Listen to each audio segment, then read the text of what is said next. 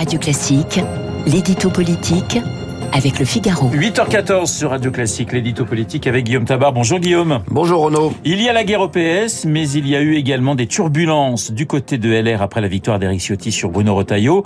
La crise aurait-elle lieu également à droite? Écoutez, il y a failli y avoir une crise, mais elle a été finalement évitée.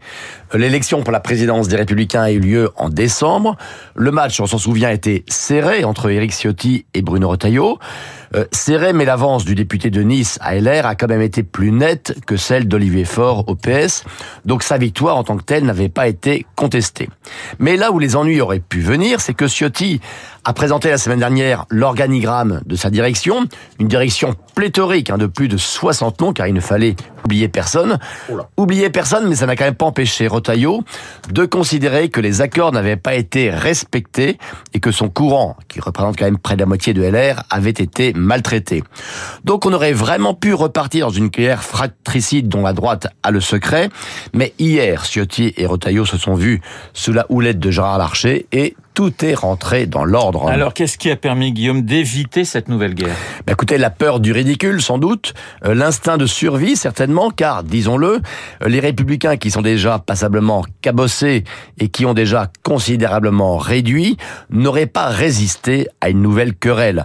Euh, la droite a vu le spectacle hein, que donne en ce moment le PS, plus mal en point encore, et qui ne sait pas comment sortir du procès mutuel entre le camp d'Olivier Faure et celui de Nicolas Maillère-Rossignol. Le PS est en danger de mort, alors LR, au bord du précipice, a choisi de ne pas sauter dans le vide. Et voyez-vous, l'enjeu, ce n'est pas uniquement une question de boutique, c'est quand même préserver l'existence d'un parti de gouvernement. Car l'espoir de la droite, ça reste que le départ obligé d'Emmanuel Macron en 2027 remette les compteurs à zéro, et qu'alors, à ce moment-là, l'alternance soit possible autour d'eux, à condition bien sûr d'avoir évité d'ici là le suicide collectif. Est-ce ce souci de, de, rester un parti de gouvernement qui dicte la position de LR sur les retraites? Bah oui, tout à fait. Hein. Certains dans ses rangs, au nom d'une opposition de principe au chef de l'État, ne voulaient pas que LR soutienne sa réforme.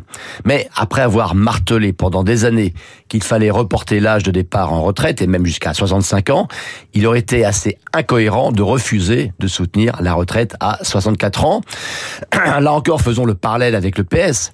Au pouvoir, c'est lui, le PS, qui a voté le fameux dispositif Touraine, qui porte à 43 ans la durée de cotisation.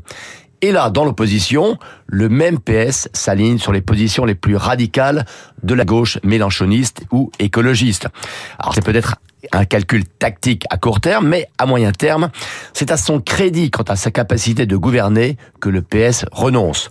Et c'est ça que les républicains veulent éviter, le discours alternatif. Alors, ce soutien à la réforme des retraites, il ne va pas de soi. On voit qu'à ce jour, un vote majoritaire de ces députés n'est pas encore acquis.